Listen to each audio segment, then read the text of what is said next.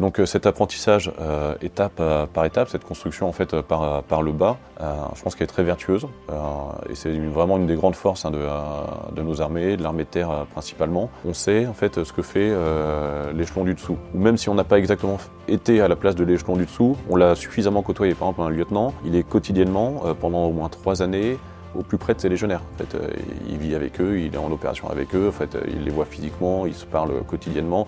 Et voilà, donc sans avoir été euh, pour autant légionnaire, il a en fait, il sait en fait quelles sont leurs attentes, il sait quelles sont leurs craintes, il sait quels sont leurs espoirs. Et donc quand demain il sera chef de corps et demain peut-être encore avec d'autres responsabilités, il, s'en souviendra et ça, ça marquera son, son style de commandement. Bienvenue dans Défense Zone, le podcast qui traite des questions de défense et de sécurité à travers des entretiens avec des militaires, des membres des forces de l'ordre, des personnalités politiques ou encore des entrepreneurs.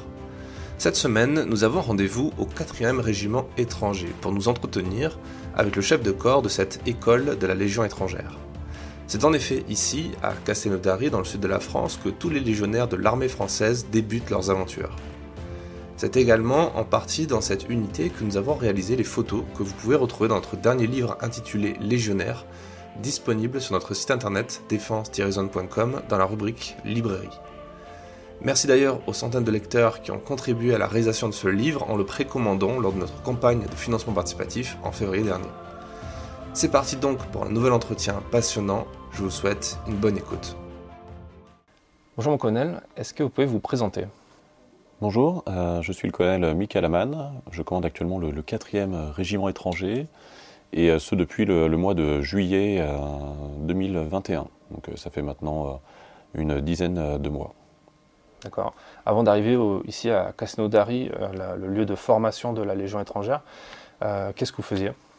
Alors j'étais en poste à Aubagne et plus particulièrement à l'état-major du commandement de la Légion étrangère. C'est euh, l'endroit où, sous la direction et sous l'autorité du général commandant de la Légion étrangère, euh, sont euh, prises les, décisions qui concernent les, militaires à titre étranger. Les militaires à titre étranger, en fait, regroupent ce qu'on appelle plus communément les, légionnaires, soit en fait les, les 8500 cadres, sous officiers, sous-officiers et militaires du rang qui composent aujourd'hui notre légion. D'accord. Initialement, euh, j'ai cru comprendre que vous, étiez, euh, vous êtes engagé à titre de sous-officier dans l'armée? Oui, tout à fait. Moi, je me suis engagé comme sous-officier dans le régime général, c'est-à-dire pas à la Légion étrangère, mais donc euh, dans l'armée de terre pour la, partie régime général. J'étais en lycée, en fait, à 18 ans j'ai eu envie de, découvrir le, monde professionnel euh, militaire. J'ai été candidat à deux concours, un pour euh, la marine et un pour l'armée de terre. Et euh, j'ai réussi celui de la marine et celui de l'armée de terre. Et je suis entré dans l'armée de terre. Et j'ai passé cinq premières années comme sous-officier. D'abord à Saint-Mexan pour être formé. Et ensuite quatre années notamment à l'école d'état-major à Compiègne. Et à ce moment, moi j'avais un poste plutôt administratif. J'étais dans, l'administration et le soutien de l'homme. Et pendant ces, quatre années, moi, j'ai appris euh, les, rudiments de, la vie militaire et après, euh, plus particulièrement, donc, euh, ce, qui, ce qui avait trait au, domaine de, l'administration. D'accord. Ensuite, vous êtes, vous êtes passé par, la, par l'école de cavalerie, c'est ça, pour devenir officier? Alors, entre, juste avant, en fait, j'ai passé un concours pour devenir officier, qui est le concours de l'école militaire interarmes. L'école militaire interarmes, c'est une des trois écoles qui se situe à Kouet-Kidan. Vous avez à Kouet-Kidan euh, l'école spéciale militaire de Saint-Cyr, qui forme les, Saint-Cyriens, euh, la, partie la, plus connue.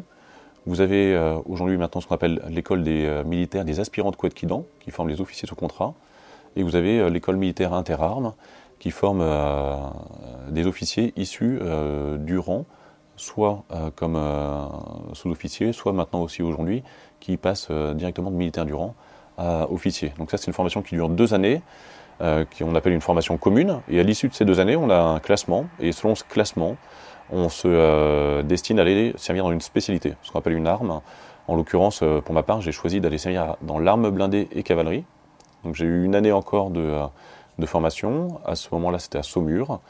Et, et, après cette année de formation, j'ai de nouveau choisi, selon mon classement, un régiment. Et c'est là où en fait j'ai décidé de rejoindre la Légion étrangère.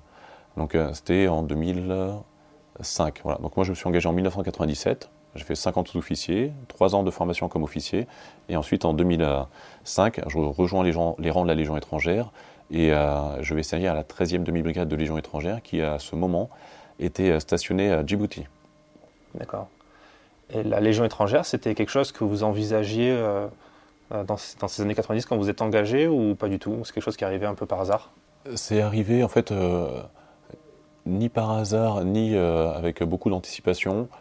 moi, quand je me suis engagé, je voulais vraiment en fait, euh, travailler. Et je voulais travailler dans l'armée. J'avais postulé pour, euh, comme je l'ai dit, l'école des sous-officiers. Et ça, c'était vraiment mon but initial. Je n'avais pas de, plan à long terme.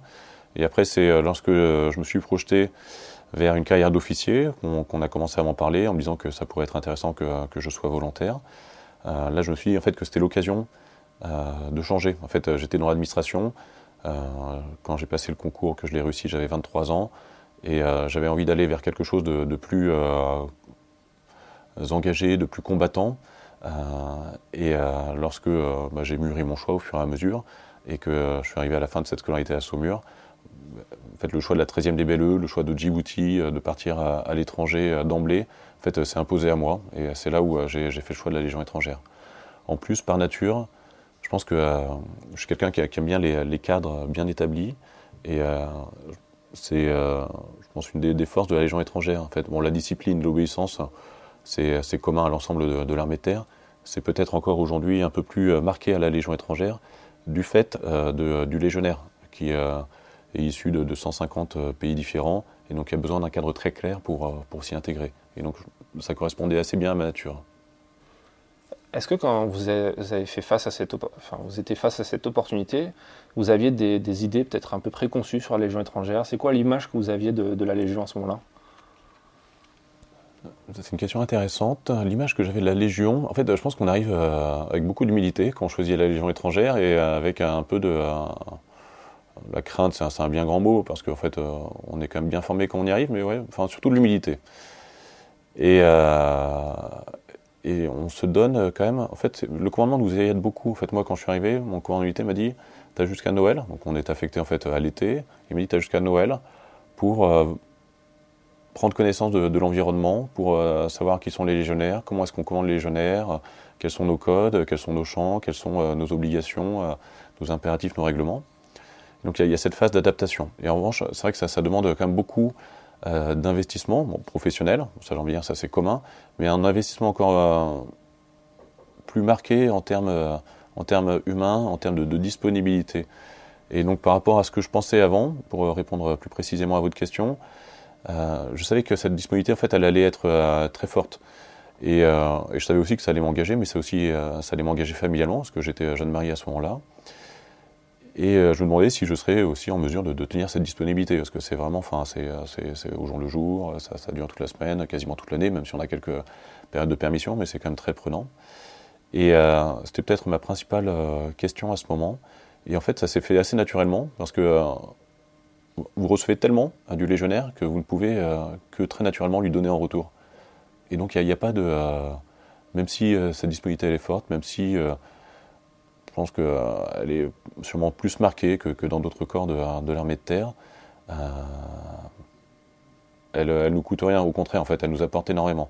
Moi, j'ai coutume de, dire là qu'on est aussi formé par ses subordonnés. Lorsque je suis arrivé, euh, j'avais un sous-officier adjoint, donc c'est un, chef, c'est le premier. sous-officier qui seconde le, jeune chef de peloton que, j'étais, qui avait pour mission de la part de mon capitaine euh, de, participer à cette formation, de participer à cette euh, intégration. Et c'est là où euh, il y a une alchimie qui, se fait. Et ce, binôme entre le, chef de section ou le chef de peloton que j'étais et le sous-officier adjoint est extrêmement important pour que cette immersion se passe bien. Et après, en fait, ça se fait naturellement. Je pense que quelqu'un qui arrive, qui agit avec cœur, sans calcul, qui a envie en fait de, servir son pays et, de se mettre au service aussi des hommes qu'il a sous ses ordres, il s'épanouit très naturellement à la Légion étrangère. Vous direz que c'est plus facile en quelque sorte d'être exemplaire à les gens étrangères, sachant que justement les gens que vous, avez, que vous commandez, c'est des gens qui ont tout donné, qui ont tout quitté parfois pour venir? Je ne sais pas si c'est plus facile ou plus difficile. Je pense que ça correspond à des natures. Euh, L'armée terre, euh, elle est vraiment plurielle. Euh, vous avez des, alors, on est réunis par la même idée de, service de, la nation. par le, même amour pour nos subordonnés, par le même esprit d'obéissance envers nos chefs. Mais on est, il y a quand même des, subdivisions d'armes qui, qui, diffèrent et qui ont des particularités. entre les chasseurs alpins, les troupes de marine, l'arme du matériel, les, transmissions, la Légion étrangère. En fait, cette, euh, pluralité, euh, je pense, offre aussi euh, des, caractéristiques assez différentes en termes en d'engagement. Avec du coup, il y en a vraiment pour, tout le monde. Voilà, la Légion étrangère, donc de fait, je ne pense pas que ce soit plus facile ou plus difficile, mais je pense qu'en fait, il faut avoir une nature qui, qui correspond. Euh, c'est pas le cas de tout le monde. Je pense que tout le monde ne s'épanouirait pas forcément d'emblée à la Légion étrangère. parce que parce que c'est assez naturel et je pense que c'est comme dans n'importe quel corps de métier. Enfin, il y a des, endroits où vous allez vous sentir très bien, très vite, très à l'aise et d'autres où vous vous sentirez un petit peu décalé pour telle et telle raison. Là, il ne s'agit pas de, juger, mais en fait juste de, savoir. Moi, j'ai eu la chance hein, d'avoir fait un bon choix. J'ai des camarades qui sont arrivés à la Légion étrangère, qui s'y sont pas forcément plus, qui sont partis et qui sont beaucoup plus euh, dans d'autres subdivisions d'armes. Et, tant mieux pour l'armée de terre, tant mieux pour eux. Donc, euh, je pense qu'il faut prendre les choses avec, euh, avec beaucoup de enfin beaucoup de simplicité, sans se mettre des, barrières trop hautes. Et après, pour répondre à la deuxième partie de votre question, en termes d'exemplarité, oui, là pour le coup, le, légionnaire oblige en termes d'exemplarité, parce que, comme vous le soulignez, euh, quand vous avez euh, un jeune homme qui a entre 20 et 35 ans, euh, qui a parfois traversé plusieurs frontières ou des océans pour venir se présenter, passer les tests de sélection, être éprouvé dans une formation, là ici à Castelnaudary, qui est quand même rustique, euh, qui, va lui demander quand même beaucoup de, lui-même. Euh, on n'a pas trop d'autres choix quand on est face à lui et qu'on le commande que, de donner le meilleur de soi-même et d'être exemplaire. Vous parlez de, l'humilité et de l'adaptation euh, comme qualité essentielle dans, ce métier plus largement en tant que militaire. Le fait d'être passé dans, votre cursus de, de, sergent, de jeune sergent à colonel chef de corps, J'imagine que vous avez dû euh, faire un apprentissage assez rapide au final de tous les degrés de commandement. Comment ça se passe concrètement? Est-ce que c'est quelque chose de, simple à aborder ou comment vous l'avez ressenti tout ça? Alors, je pense que c'est assez simple à aborder dans la mesure où en fait c'est la, construction générale euh, des armées qui est, de la sorte. C'est-à-dire qu'en fait il y, a une pyramide des grades. Par exemple, notre chef d'état-major des, armées, il a commencé, euh, alors il n'a pas été sous-officier en l'occurrence, mais il a commencé comme lieutenant, donc il a commandé une trentaine euh, d'hommes, après euh, une compagnie, ensuite euh, il a pris d'autres responsabilités, il a commandé un régiment, et enfin, ainsi de suite. En fait, on, ne naît pas, par exemple, chef d'état-major de l'armée de terre, chef d'état-major des armées, ça, se fait en fait graduellement au bout de, de 30 ans. Et après, il y a une très grande diversité de parcours. Et voilà. Mais donc cet apprentissage étape par étape, cette construction en fait par, le bas, je pense qu'elle est très vertueuse. et c'est vraiment une des grandes forces hein, de, nos armées, de l'armée de terre principalement on sait en fait ce que fait euh, l'échelon du dessous. Ou même si on n'a pas exactement été à la place de l'échelon du dessous, on l'a suffisamment côtoyé. Par exemple, un lieutenant, il est quotidiennement, euh, pendant au moins trois années, au plus près de ses légionnaires. En fait, euh, il vit avec eux, il est en opération avec eux, en fait, il les voit physiquement, il se parle quotidiennement. Et voilà, donc sans avoir été pour autant légionnaire, il a en fait, il sait en fait quelles sont leurs attentes, il sait quelles sont leurs craintes, il sait quels sont leurs espoirs. Et donc, euh, quand demain il sera chef de corps et demain peut-être encore avec d'autres responsabilités, il, s'en souviendra et ça, marquera son, style de commandement. Et le fait justement d'avoir été à la place successivement euh, dans, l'échelon euh, qui était en dessous du, grade que vous avez eu après, qu'est-ce que ça vous a apporté? Je pense que ça permet déjà de. on, a tous le devoir de, former nos subordonnés. Donc moi j'ai été formé par mes chefs. Hein. je me souviens très bien de mon premier commandant d'unité lorsqu'il est arrivé il voyait en moi pas juste le lieutenant, mais en fait euh, le, capitaine de demain. Et donc en fait, il me donnait déjà des, clés, alors euh, à ma mesure et progressivement. Hein, c'était pas dès le premier jour, mais en fait dans les dans les, premiers mois, les premières années, des clés qui me permettraient euh, demain en fait de, prendre davantage de responsabilités. Moi, je m'efforce de faire la même chose avec les commandants en unité. ils ont leur mission propre, c'est qui, qui exercent très correctement. Et après, moi, je leur donne le, cadre plus général, je leur donne une approche qui, qui, se veut un peu plus haute, de en fait déjà à commencer à les élever et à former les, chefs euh, qui ont encore davantage de responsabilités euh, dès, euh, la, fin de, leur temps de commandement d'unité élémentaire. Dans le précédent épisode du podcast, on a reçu pas mal de, sous-officiers, d'officiers, notamment je pense au chef de corps du, 8e RPIMA, Colonel Prodhomme, qui nous parlait de l'escalier social qui fonctionne plutôt pas mal. Il voulait, voulait, pas parler d'ascenseur, parce que l'ascenseur c'est un peu facile, qui fonctionne bien dans l'armée. Est-ce qu'au niveau de la Légion étrangère, il y a une vraie volonté de la part des, euh, légionnaires à gravir les échelons euh, plus ou moins rapidement Ou est-ce que les légionnaires arrivent ici en se disant, euh, en ne réfléchissant pas trop à ça? Je pense que la, majorité des légionnaires qui arrivent, en fait, ils voient leur premier contrat. ils voient 5 ans. Et ils n'ont pas forcément l'idée de se, projeter au-delà. Je pense que c'est assez normal. Voilà, donc euh, ils se voient bien euh, déjà légionnaires, ils se voient bien éventuellement euh, caporal. Et rares sont ceux qui commencent déjà à penser au corps des sous-officiers. Ça arrive un peu plus tard. Alors il y en a quelques-uns, en effet, qui ont un plan très clair, qui se disent Moi je vais être sergent, demain j'aimerais bien être chef de section dans tel régiment. Enfin, et encore, ça c'est sûrement plus rare. Mais voilà, mais sinon, là, je pense que l'écrasante majorité, elle, arrive, elle se projette dans un contrat de 5 ans. Et après, en fonction des, aléas qui, qui, vont jalonner ces, ces 5 années, vont, euh, et aussi en fonction surtout de, l'appréciation qu'auront euh, de leur, leur, chef, ils vont se projeter sur une carrière plus longue et davantage de responsabilités. Sachant que la particularité à la Légion étrangère, c'est que l'ensemble de nos sous-officiers sont issus du corps des militaires du rang. Donc il n'y a pas, par rapport au régime général, comme moi par exemple, j'ai été recruté directement après bac pour devenir sergent. À la Légion étrangère, en fait, on ne recrute pas directement un sergent. On recrute un légionnaire, et parmi ces légionnaires, on va trouver nos sergents, donc ils vont être nos chefs et adjudants de demain, et aussi parmi eux euh, quelques officiers euh, dits à titre étranger qui vont être euh, en fait avoir passé toutes les étapes de militaire du rang à sous-officier pour terminer officier. D'accord. Et ces, sous-officiers sont formés ici, à Cassinodari Oui, pour la partie commune, l'ensemble des sous-officiers de la Légion étrangère est formé à Castelnaudary. Voilà, pendant une période qui, qui dure 17 semaines. Et après, en fonction des armes dans lesquelles ils servent, c'est-à-dire à la Légion étrangère, en fait, on a l'arme de l'infanterie, l'arme de la cavalerie et l'arme du génie. Donc, ici, on va former une large partie des, fantassins, donc l'infanterie. Et en revanche, pour la partie de spécialité, euh, les cavaliers et les sapeurs, donc euh, les, sous-officiers du génie, eux vont être euh, formés qui à Saumur, qui à Angers. D'accord. dans la Légion étrangère, il y a, quand on arrive dans cet univers et qu'on le découvre, on se rend compte qu'il y a une, un, respect euh, très profond et très, très, très impactant pour le, pour le chef, euh, peut-être plus que dans certains autres régiments. Euh, même s'il y a toujours cette question de discipline, etc. mais on sent que l'officier, l'officier légion est quand même extrêmement respecté et même pas craint, mais voilà, il y a quand même une différence entre les deux. comment, comment vous le percevez et, qu'est-ce que, comment vous définirez-vous un, un bon chef, un bon euh, officier euh, dans la Légion Alors, pour répondre à la première partie, oui, je crois que la, place du chef à la Légion étrangère est plus marquée que, euh, que dans d'autres subdivisions d'armes de, l'armée de terre. C'est dit dans un de nos chants qui dit l'amour du chef, l'obéissance. Et ça, si vous voulez, en fait, c'est lié notamment à l'engagement légionnaire. C'est-à-dire qu'en fait, un légionnaire, lorsqu'il s'engage, il sert, en fait, le, statut militaire à titre étranger, c'est des étrangers qui viennent volontairement, dès le temps de paix, servir les armes de la France. Pour autant, ils ne sont pas français.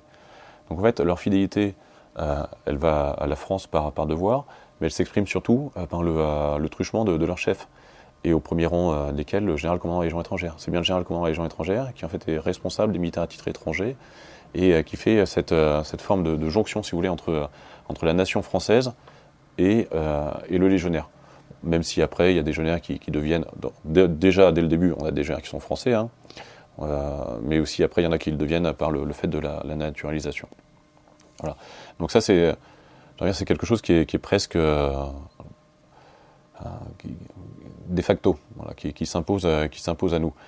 Ensuite, définir le bon chef à la Légion étrangère, là je serais quand même un peu en peine de, répondre à votre question dans la mesure où je, me méfie beaucoup. Je pense que chez nous, en fait, le cadre est très bien défini vous savez exactement en fait euh, euh, quoi faire, à quel moment, euh, pour quelles raisons et pour aller dans quelle direction. Et ça, c'est en fait une aide à la fois pour le chef et pour le subordonné qui est sans, aucune commune mesure. pour autant, en fait, ce cadre, même si du coup il peut apparaître rigide et donner aussi cette, cette, place un peu prééminente au chef tel que vous le décriviez, elle permet, à mon sens, derrière en fait énormément de liberté d'action à l'intérieur. Lorsque vous connaissez le cadre, à l'intérieur du cadre, en fait, vous avez énormément de liberté d'action. Et c'est là où chacun amène ses, qualités, ses forces, aussi bah, ses faiblesses avec humilité, pour en fait occuper pleinement la, place qui lui a été confiée. en fait, on passe ici, moi, par exemple, je vais prendre l'exemple au 4e régiment étranger, je vais passer deux années de commandement. Donc, euh, c'est pas évident. En fait, on s'inscrit dans, un long terme. C'est un régiment qui a plus de 100 ans d'existence, euh, qui depuis plus de 40 ans est à Castellodari, euh, qui fonctionne très bien, qui forme depuis bien longtemps des, très bons légionnaires. Et, moi, j'arrive, en fait, avec beaucoup d'humilité aussi. Et, je me dis, voilà, je suis un petit maillon, en fait, dans, l'histoire du 4e régiment étranger. Et à la fois, en fait, il faut avoir cette forme d'humilité, et pour autant, dans le même temps, souviens, si j'ai été placé là, si on m'a désigné pour commander le 4e régiment étranger, c'est aussi pour amener, en fait, toute l'expérience euh, et, les qualités qu'on me prête pour euh, faire progresser le régiment. Parce que euh, il y a des, des enjeux nouveaux, permanents, qui, apparaissent et qu'il faut savoir épouser. Ou alors il y a des, des, réglages à faire. voilà. Donc il y, a, quand même toute une, toute une action. Ah, donc il faut trouver ce, bon point d'équilibre. Donc comme je dis, le cadre, la continuité, en fait, sert énormément, je pense, l'action du chef et du subordonné. Pour autant, après, je pense qu'il ne faut pas du tout se dire, lorsque j'arrive à les gens étrangers, il faut avoir tel ou tel comportement. Au contraire, je pense que ce serait même une erreur. C'est-à-dire qu'en fait, commander en disant tiens, je vais prendre. Alors, on peut être inspiré par un modèle. Hein. Il, y a, des, très belles figures euh, de, chefs dans, l'histoire des gens étrangères, enfin des, armées françaises, qui peuvent être très inspirantes. Et je pense que c'est bien d'ailleurs de, lire et d'y réfléchir. Mais en revanche, après vouloir calquer son action sur l'action euh, d'un autre, je pense que ce serait une erreur en fait. Vous êtes comme vous êtes. Il faut avoir confiance. Il faut aller de l'avant.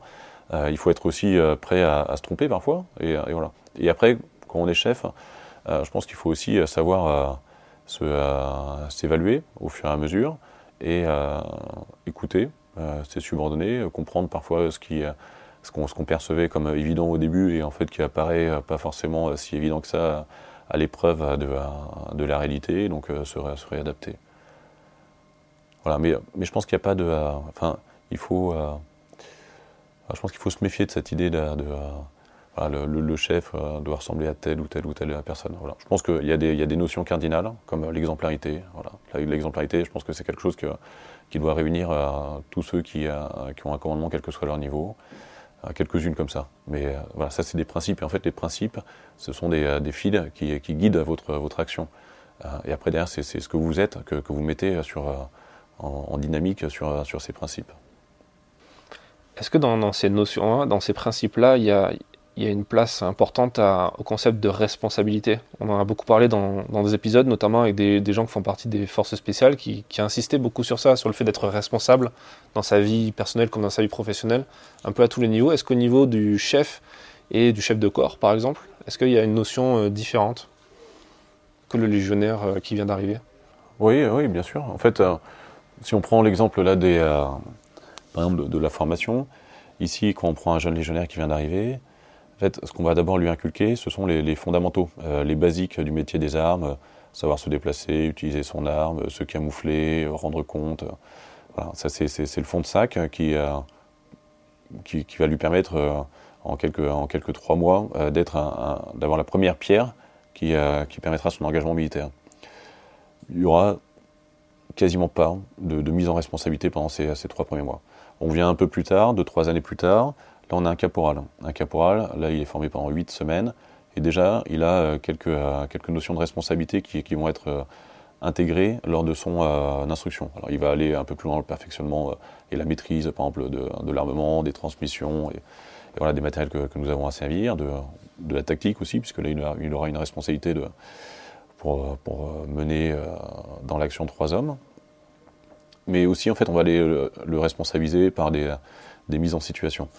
Et ça, c'est encore vrai donc, en forme un sergent, euh, donc euh, pendant les 17 semaines, et on va aller encore un peu plus loin, où en fait, on va essayer de développer l'esprit d'initiative, l'esprit d'autonomie, euh, par, ça peut être diriger des séances de sport, ça va être faire délivrer des instructions tactiques, techniques sur le terrain, en fait, parfois des mises en situation dans des, situations non conventionnelles de manière à voir comment il, il réagit en fait, à favoriser l'initiative. Et ça, c'est encore plus vrai après quand vous arrivez en, école d'officier. Et, euh, plus on gravit euh, les échelons, et plus en fait euh, notre champ de responsabilité augmente. Et, de fait, donc là, on a, besoin d'étoffer, je pense, son panel d'autonomie, de prise d'initiative, de capacité en fait à, gérer l'imprévu. C'est ça qui après derrière en fait, je pense va vraiment marquer la, prise de responsabilité du, chef de corps. En fait, un chef de corps, il y, a plusieurs pans de responsabilité. Le premier, c'est commander. Donc, en fait, moi, le, général commandant les gens étrangers me demande de commander mon régiment, c'est-à-dire, en fait, de donner des ordres, de contrôler que ces ordres soient exécutés, d'aller sur le terrain pour voir qu'ils sont bien exécutés. Et ça passe par tout un, enfin, il y a pas mal de, mesures, ça c'est le premier point. Après, en fait, je suis aussi là pour euh, toute une partie de formation administrative, parce qu'en en fait, un régiment, c'est aussi une formation administrative. Donc là, il y a des actes administratifs qui relèvent euh, euh, du, domaine de la sécurité, du domaine des activités, que sais-je. Et après, à la fin, et c'est peut-être là le, plus important, c'est aussi en fait, voilà, gérer ce qui, ce qui n'était pas prévu. Ce qui n'était pas prévu, ça va être l'accident, l'incident, le euh, même, euh, et ça, c'est le quotidien des armées, en fait. Euh, les, armées, en fait, on est, on est formé depuis, depuis tout petit à aller faire face à des situations qui vont être pas, tous les jours exceptionnelles, mais qui peuvent quand même à intervalles très réguliers être exceptionnelles. Et ça, en fait, ça demande une, culture qui, qui, se, qui se prépare sur le, long terme. et en fait, c'est ce qui nous plaît aussi. C'est ce côté, euh, vous n'aviez pas prévu, d'un seul coup, tac, on part en mission, en fait, euh, se déclenche tel ou tel théâtre d'opération, il faut se réorganiser très rapidement, et en fait, on se projette, et en fait, c'est ça, enfin, c'est ce côté, c'est l'aventure qui, nous, euh, qui nous tient à cœur, et ça, en fait, on peut le vivre. Alors, forcément, il y a plus forte raison lorsqu'on part sur un théâtre d'opération, mais même, en fait, au quotidien de, de, notre mission, dans nos régiments en métropole. Est-ce que vous voyez comme un, une sorte de chef d'entreprise avec euh, ses salariés, ses objectifs à, ses objectifs à tenir, ses, obstacles à, transformer, à traverser plutôt? Non, non, réellement euh, non, parce que euh, en fait, nous, je pense que ce qui est très fort, c'est c'est la, mission. là aussi, c'est en code d'honneur, la mission est sacrée, tu l'exécutes jusqu'au bout. Et donc, c'est en fait ce caractère missionnel qui vraiment guide, guide mon action. Pour autant, et euh, oui, en fait, il y a un côté un peu entrepreneurial dans la mesure où euh, on a aussi euh, des objectifs de, rentabilité. Par exemple, ici, on a un cercle messe donc, qui distribue de l'alimentation à 800 000 repas par an. Avec un chef de service qui est particulièrement responsable, mais c'est aussi une part de ma responsabilité. Voilà, donc là, il y, a, un côté rentabilité, performance qui, rentre en ligne de compte. même chose, on a des matériels techniques, il faut qu'ils soient disponibles, il faut qu'ils soient bien entretenus, donc, et on est contrôlé sur ces, différents euh, ces différents sujets. Donc euh, oui, là, en fait, on pourrait faire quelques parallèles euh, avec le, chef d'entreprise. Mais je pense que le chef d'entreprise, même s'il y a un côté missionnel, mais qui est peut-être chez lui est second, lui, il a d'abord cette question de la performance au sens rentabilité budgétaire du, terme. Nous, en fait, c'est d'abord, je pense, la mission et ensuite la, performance. Mais moi, c'est vraiment la, mission qui guide mon action et après, derrière, en fait, on va organiser les moyens en fonction de la mission. Et ensuite, en effet, on est tenu par un certain nombre de contraintes. Donc après, il faut composer avec ces contraintes, les, euh, les mettre en ordre, euh, en fait, et, de, manière à ce que en fait, euh, ce ne soit pas non plus la gabegie. Hmm. Vous parliez du, fait de donner des ordres et vérifier qu'ils soient bien effectués, aller sur le terrain aussi par nécessité parfois. on, s'est rencontrés sur le terrain à l'occasion d'une marche Képi Blanc tous les deux, donc c'est assez, assez marrant pour vous, c'est important d'aller faire des marches comme ça avec euh, un jeune légionnaire qui vient d'arriver, qui a un mois de service euh, ici? À mon sens, c'est extrêmement important. Là, je reviens à, ce que, à une notion là que j'ai évoquée précédemment, c'est l'exemplarité. Je pense que l'exemplarité, alors c'est pas de savoir tout faire euh, aussi bien que tout le monde, parce que je serais bien en peine d'être aussi bon coureur, aussi performant sur l'armement que des cadres ou légionnaires du, régiment. Donc, j'ai pas besoin d'être premier. En fait, pour être chef, il faut pas être premier partout, c'est pas la question. Mais en fait, il faut être, je pense, quand même euh, présent euh, dans euh, quasi partout. Donc là, ici, la mission au 4e régiment étranger, c'est de former des légionnaires, d'abord des jeunes engagés, ensuite des cadres ou des, spécialistes. Donc moi, je me, dois d'être présent à, leur côté. Et pour un jeune engagé qui parle à peine quelques mots de français, je pense que la meilleure des manières, en fait, c'est d'être à ses côtés, de marcher avec lui, d'échanger quelques mots parfois difficilement euh, compte tenu des, niveaux de français, euh, pour marquer, euh, marquer la place du chef, mais moi aussi me rendre compte en fait de qui sont les, hommes qui, sont sous mes ordres. Et je le dois aussi à, à mes, cadres qui, eux, sont affectés au régiment, qui sont permanents au régiment et qui forment ces légionnaires au quotidien, de manière à me rendre compte que leur, leur réalité sur le terrain, c'est se déplacer, c'est donner des ordres à légionnaires qui parfois comprennent pas tout, c'est éprouver telle ou telle difficulté, c'est bivouaquer la nuit dans des conditions qui peuvent parfois être un peu difficiles, etc. Voilà, de manière en fait, je pense avoir un commandement qui est ancré dans la réalité et pas en fait euh, du haut de, euh, ma tour, euh, donner des ordres qui, seraient très théoriques, peut-être peut-être appliqués, mais en tout cas, enfin difficilement compte tenu du, décalage entre la réalité et la, la théorie. Voilà. Et après, au-delà de ça, donc au-delà de, cette notion d'exemplarité, pour moi, il y a aussi une, question de maintien en condition de, sa condition physique. C'est-à-dire que je suis un soldat, euh, demain en fait, euh, là, ça fait maintenant trois ans que je peux partir en opération, demain j'espère que je repartirai en opération dans un futur proche, euh, bah, je me dois d'avoir une bonne condition physique, de manière à être déployé sur un théâtre d'opération et, et être autonome et être toujours un combattant pour le, le même combattant que je me... Même si j'ai pris des responsabilités différentes ces 25 dernières années, mais cette même essence de combattant pour laquelle je me suis engagé il y a 25 ans. Euh, j'aimerais, si vous voulez bien, qu'on parle un petit peu de pédagogie, parce que ici, c'est un peu le, cœur de métier du 4e RE. C'est pas partir en opération ou faire euh, des opérations sentinelles, c'est vraiment de former les, euh, les, légionnaires et les cadres de la Légion de demain. comment on s'y prend pour être pédagogue face à quelqu'un qui, débarque dans notre pays, qui ne parle pas français, qui parle pas anglais, qui, n'est même pas forcément encore bien formé physiquement pour faire ce genre de métier? Je pense que le maître mot, euh, c'est progressivité. C'est-à-dire que euh, il va falloir, comme vous le dites, hein, admettons que vous avez une section, vous avez 40 jeunes engagés volontaires, vous avez, euh, là j'ai marché avec une section, ils étaient 44, 18 nationalités. 3 Français parmi ces, 18 et 5 Malgaches, donc ça faisait 8 locuteurs francophones. Et, donc, partant de là, donc, on a 36 locuteurs non francophones qui parfois ne parlent vraiment pas du tout. Donc là, en fait, il va s'agir d'être euh, extrêmement progressif, euh, en s'appuyant aussi justement sur les, euh, locuteurs francophones pour apprendre des, choses très simples, très basiques au début, comment en fait s'habiller, comment aller se déplacer sur le terrain, installer son bivouac, comment connaître les premiers rudiments du, du métier militaire. Et nous, en fait, cette progressivité, on l'a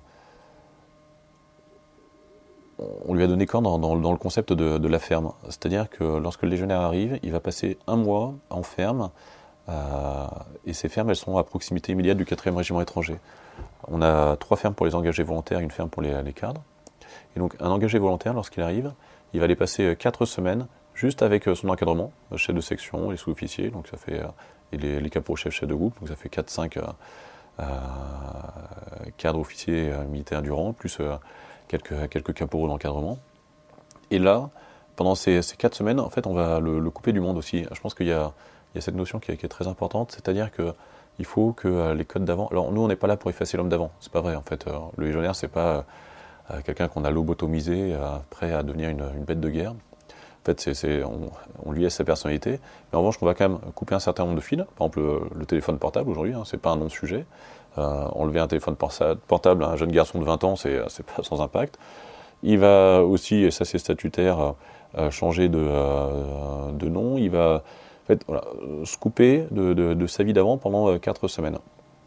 Et là, ces 4 semaines en ferme, ça permet justement de, mettre en place cette progressivité. Par exemple, on va prendre la, question de la marche.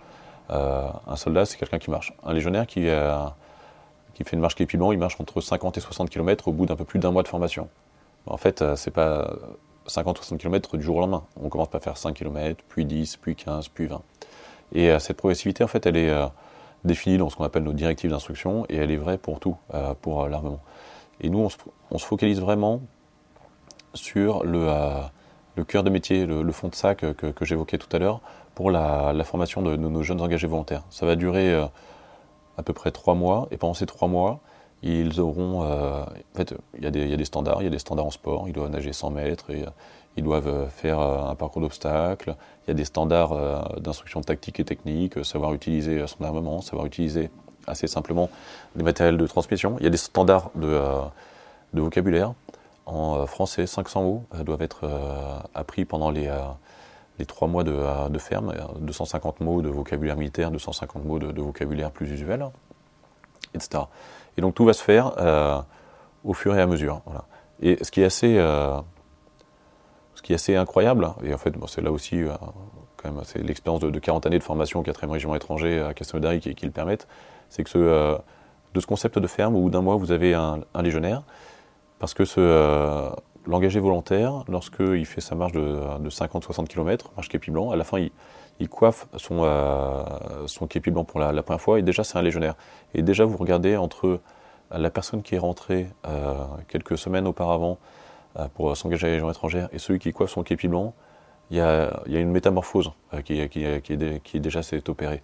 Et c'est encore vrai à la fin de, l'instruction initiale, et après on les revoit quelques deux, trois années plus tard, caporaux, voilà, et en fait, euh, je pense que c'est la réalisation en fait, euh, personnelle, individuelle, physique, mais aussi en fait, euh, peut-être avant tout collective, de, de, de, s'intégrer dans cette, dans cette grande famille, dans ce grand corps qu'est la Légion étrangère, voilà, qui, mais en fait, comme tout, enfin, moi, quand je regarde des, images de mon engagement à 18 ans et à la fin de ma formation initiale à Saint-Mexan, en fait, les, traits changent, les traits peuvent un peu s'affermir, se, durcir, la musculature se met en place, le, regard aussi est, plus, euh, est plus sûr. Et on est dans un environnement en fait, qui est aussi, euh, je trouve, euh, bon, parce que forcément je, enfin, j'aime beaucoup cet environnement, mais qui est, très épanouissant. on, vit, au grand air, on vit au milieu de ses camarades. En fait, l'encadrement, loin des, images d'épinal, l'encadrement il est, très bienveillant. Alors il est ferme, en fait, on forme des, légionnaires. Hein. Donc il s'agit d'avoir une formation qui est, quand même rustique, qui est basée sur des, fondamentaux en fait, qui sont assez, assez difficiles. Mais de manière à, parvenir en fait, à faire acquérir ces fondamentaux, il y a quand même énormément de bienveillance de, la part de l'encadrement. On sait qu'on prend quelqu'un en fait, qui est civil et qu'on doit entre guillemets le, transformer, en tout cas l'amener à être euh, un soldat prêt à être engagé dans un régiment opérationnel quelques trois mois plus tard. Donc, euh, Comment on fait pour trouver le curseur, le bon curseur entre justement euh, le chef, euh, on va dire père de famille, Legio Patria Nostra, et euh, le chef bah, justement un peu plus dur le Major Gérald était venu dans le podcast, il nous parlait un peu de cette dualité, d'être capable de faire le coach un peu violent et puis de t'entendre le coach très bienveillant. Oui, c'est vrai. Je pense qu'il y a une. Et là encore, là, je, me réfère à l'image du chef. Je pense qu'il n'y a pas une image de chef de section. Des, il, y a, des chefs de section qui, qui, vont être assez fermes, il y a des chefs de section qui vont être plus bienveillants. Euh, déjà, en fait, le premier, la première chose, ça va peut-être paraître un peu techno, mais c'est assez vrai.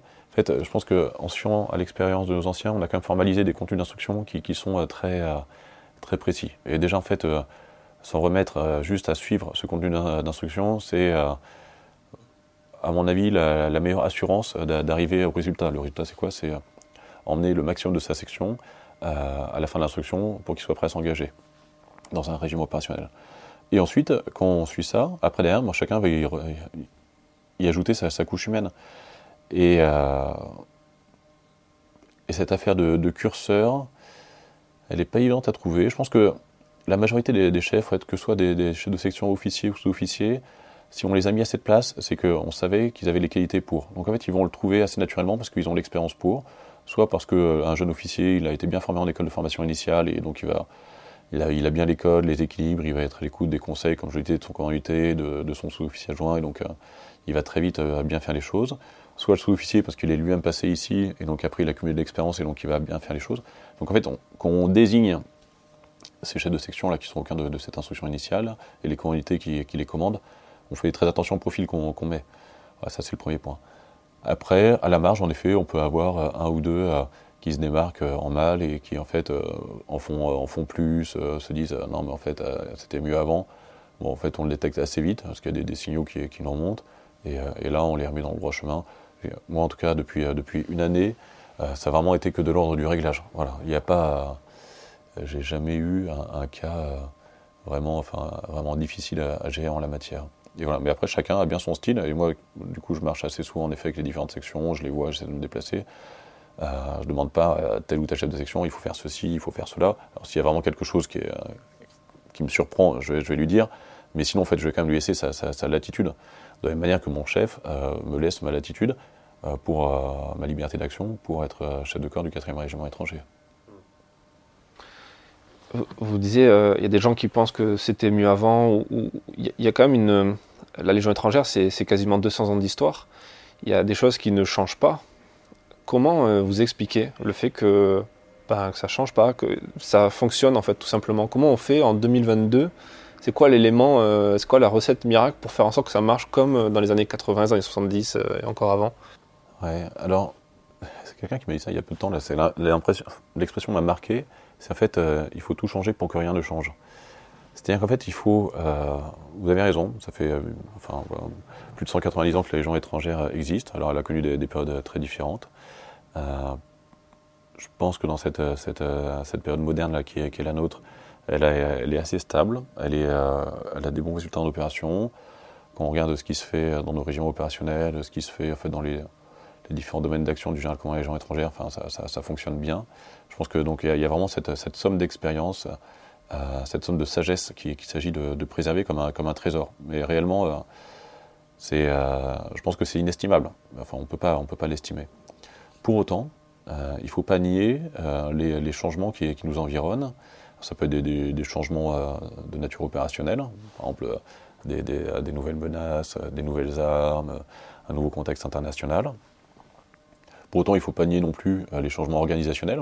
L'État français, par exemple, se réforme assez régulièrement, et en son sein, les armées se réforment aussi assez régulièrement de manière à, être sur leurs, objectifs. Et donc nous, en fait, il faut qu'on arrive à épouser euh, cette, euh, ce caractère parfois, parfois mouvant, de manière en fait, à l'intégrer dans, dans, nos formations, dans ce qui aussi nous anime au quotidien, tout en préservant l'essentiel. Et là encore, bah, c'est une affaire d'équilibre. Euh, et, de fait, l'expression tout changé pour que rien ne change, elle peut avoir du sens euh, si on entend comme ça. Moi, je vois là, on regarde euh, la formation initiale des légionnaires, elle n'est pas inamovible. il y a encore peu de temps, elle était à 17 semaines. On l'a passée à 14 semaines. Parce que on en avait un peu besoin pour mieux calibrer en fait nos, flux de formation. Et parce que on s'est dit, tiens, il y avait peut-être des démarches, on pouvait optimiser sur la formation physique par exemple, sur le tir. Et, voilà, donc on s'adapte. Là, aujourd'hui, pour les, euh, les matériels Scorpion qui, euh, arrivent en dotation dans, l'armée de terre, il est évident qu'on adapte nos contenus de formation. La, formation des sergents aujourd'hui, euh, elle a sensiblement changé parce que le, combat, fondamentalement, lui, ne change pas, mais la manière de servir l'armement qui nous permet en fait, de conduire le combat, lui, change. Donc, en fait, du coup, il y a des nouveaux matériels qu'il faut, appréhender. Éventuellement, ça peut avoir des impacts aussi sur la tactique, donc la manière d'employer ces matériels. Euh, et, ça, on s'interroge en permanence. Là, ici, en fait, on a une, cellule, un bureau de, conception, qui est le bureau instruction-emploi, un peu la, salle des, machines du, régiment, qui a entre autres mission euh, celle de, de, rester très connecté à tout ce qui se fait dans, les armées pour être euh, au meilleur niveau. Alors c'est très vrai hein, ici dans le domaine du combat, mais on forme aussi, comme je vous le disais, des, maintenanciers. il faut qu'on reste au meilleur niveau pour nos maintenanciers. Un autre domaine qui est, un domaine qui est en mutation euh, très forte, c'est le domaine des, euh, SIC, des systèmes d'information et de communication.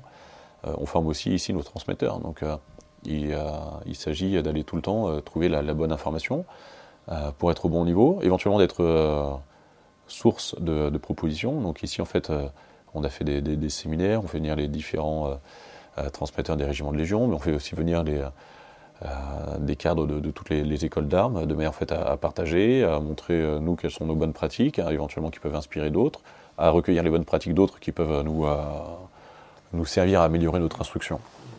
Voilà, donc en fait, oui, la Légion, il y a une, forme de, bloc, de, monolithe, et je pense qu'il s'agit de, le conserver comme un trésor, comme je le disais précédemment. pour autant, il ne faut pas non plus que cette que, ce côté bloc en fait euh, nous, euh, nous rende complètement passifs euh, et, nous ferme à toute, toute évolution, bien au contraire. Parce que là, sinon, en fait, à très court terme, ce serait la, la mort de la Légion étrangère. Hmm. Votre équivalent, en quelque sorte, dans, le reste de l'armée de terre, ce, sont les CEFIM, les centres de formation initiaux des militaires, qui ont quelques, quelques soucis parfois en termes de recrutement et de fidélisation, parce qu'ils ont des, stats à tenir et euh, quand on échange avec l'encadrement, des, gens de l'encadrement, on se rend compte que ben, c'est pas forcément évident, de, comme vous dites, de retirer son téléphone portable à, un jeune de 18, 19, 20 ans. Ici, d'autant plus quand ce portable, c'est le seul lien avec la famille qui est resté à plusieurs milliers de kilomètres. Est-ce que vous remarquez des différences, des évolutions sur la psychologie des gens qui s'engagent? Ou est-ce qu'il y a quand même une certaine continuité aussi à, ce niveau-là, à l'heure des réseaux sociaux, de tout ça? Alors déjà, je vais revenir juste sur une première idée là, euh, l'équivalent, en fait, c'est le CFIM. En fait, c'est pas exactement le CFIM, parce que le, le CFIM, c'est vraiment la formation initiale des militaires Durand euh, dans, dans le reste de l'armée de terre. Nous, en fait, on fait vraiment cette formation initiale, plus les cadres, plus euh, les spécialistes. Et en termes de, volume de formation, par exemple, si je prends le, le CFIM de, la 11e brigade parachutiste, qui est le plus gros de, l'armée de terre, nous, on a un volume de formation qui est, qui est 10 fois supérieur avec l'ensemble des formations dispensées. Donc, c'est un petit peu, un, peu différent. Et pour répondre, du coup, au cœur de la question, c'est est-ce qu'il y a des, euh, grandes évolutions euh, sociétales, euh, humaines, morales, physiques qu'on peut constater? Alors moi, je me méfie beaucoup l'expression de c'était mieux avant. On a déjà parlé, ou alors à l'époque. J'ai parfois entendu l'expression à l'époque dans la, bouche d'un engagé qui avait trois ans de service. Bon, ça, laisse un peu perplexe. Voilà, donc je crois que bon, les armées sont par nature assez conservatrices. Hein. c'est assez normal au vu de notre mission. On est quand même là pour pour conserver par exemple l'intégrité du territoire français. Donc euh, il y a un peu cette, euh, je pense qu'il y a un peu cette, c'est pas une tentation, mais cette réalité là qui, euh, qui, qui peut, qui peut préexister dans nos raisonnements, mais et donc, et donc qui, qui, incline à penser que parfois c'était mieux avant.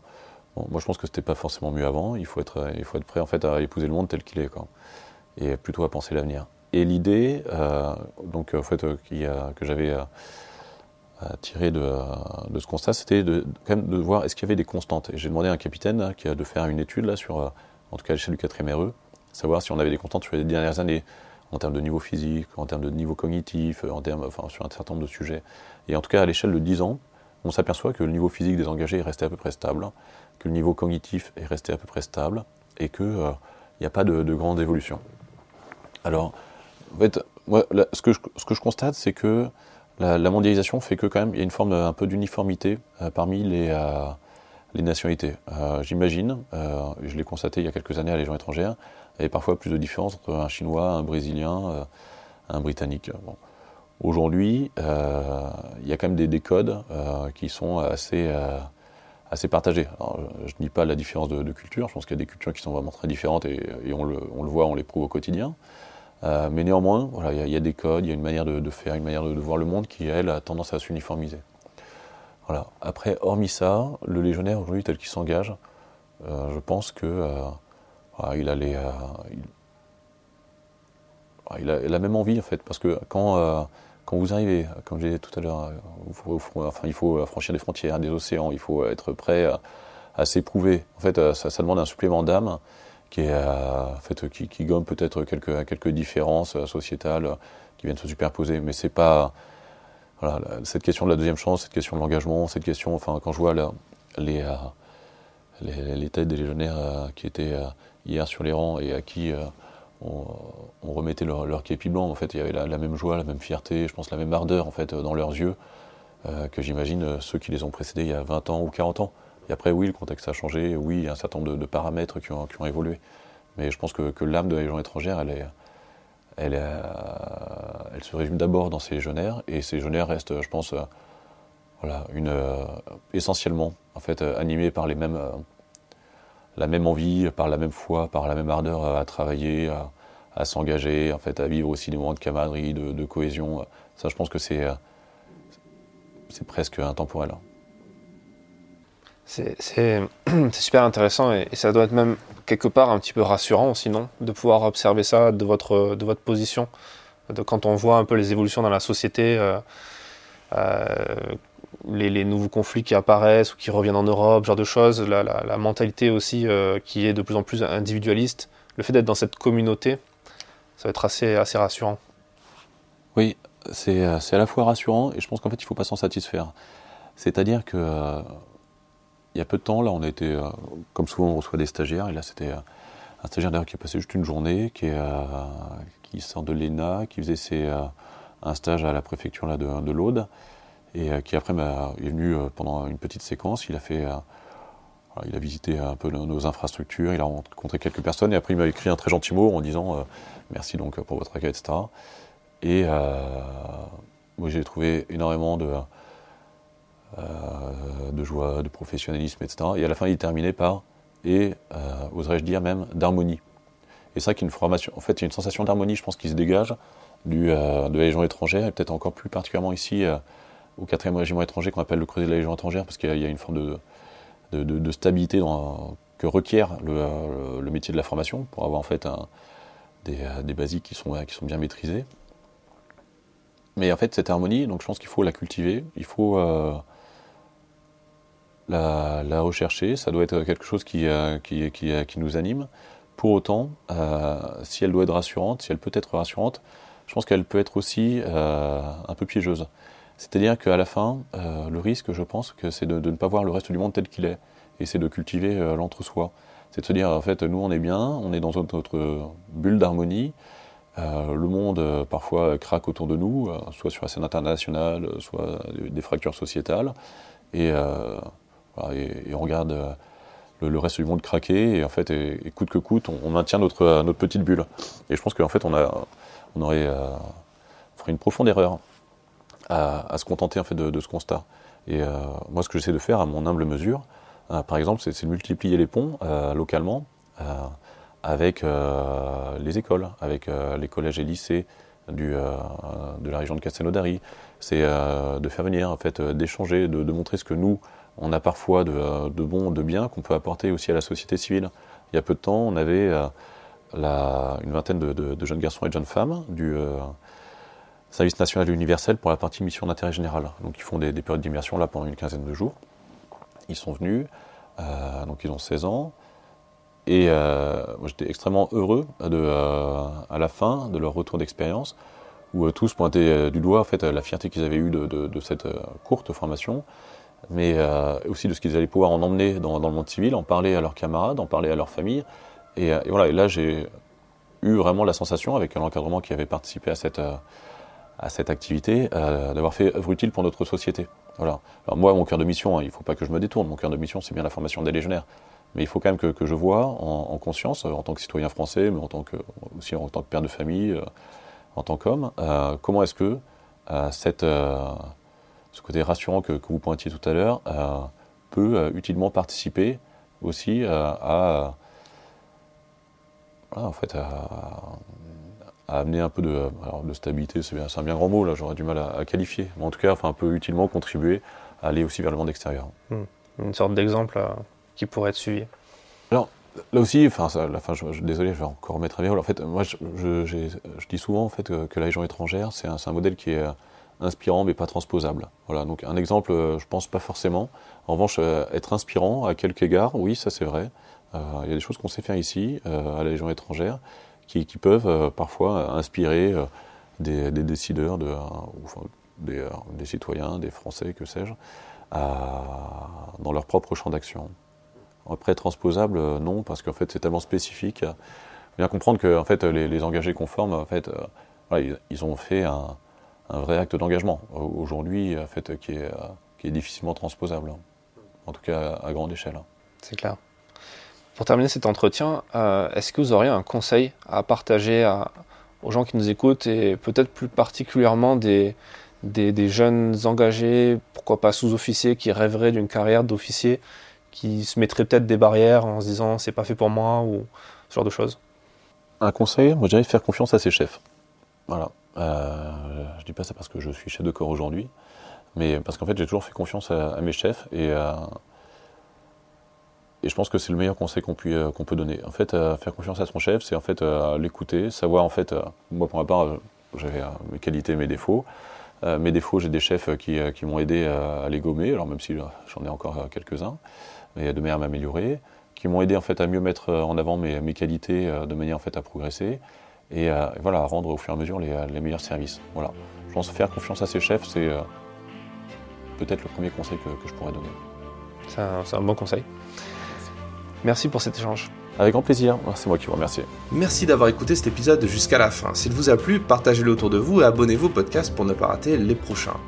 Défense Zone, c'est aussi un magazine en ligne et en papier disponible sur le site internet défense-zone.com. Rendez-vous en description pour plus d'informations et à très vite dans un prochain épisode.